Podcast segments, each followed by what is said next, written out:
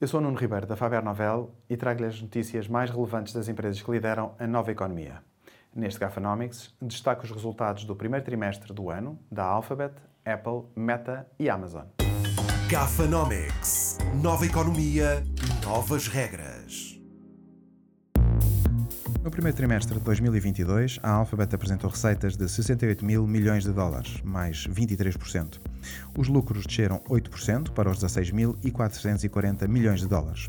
Nos resultados deste primeiro trimestre, o principal destaque vai para a Google Cloud, que cresceu 44%, com as receitas a chegarem aos 5.820 milhões de dólares. A Apple apresentou no primeiro trimestre deste ano receitas de 97.280 milhões de dólares, uma subida de 9%, e os lucros de 25 mil milhões de dólares. As principais categorias de produto cresceram, à exceção do iPad, que desceu 2,1%. O principal destaque vai para as receitas de Mac, que cresceram quase 15% para os 10.440 milhões de dólares.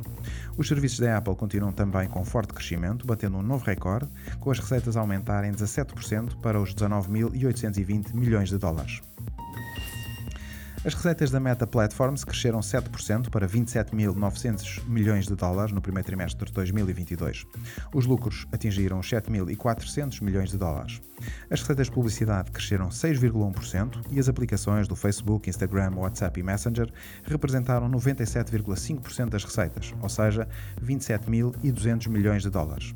Nesta apresentação de resultados, a Meta revelou que tem uma média de 2.870 milhões de utilizadores ativos por dia no seu universo de aplicações.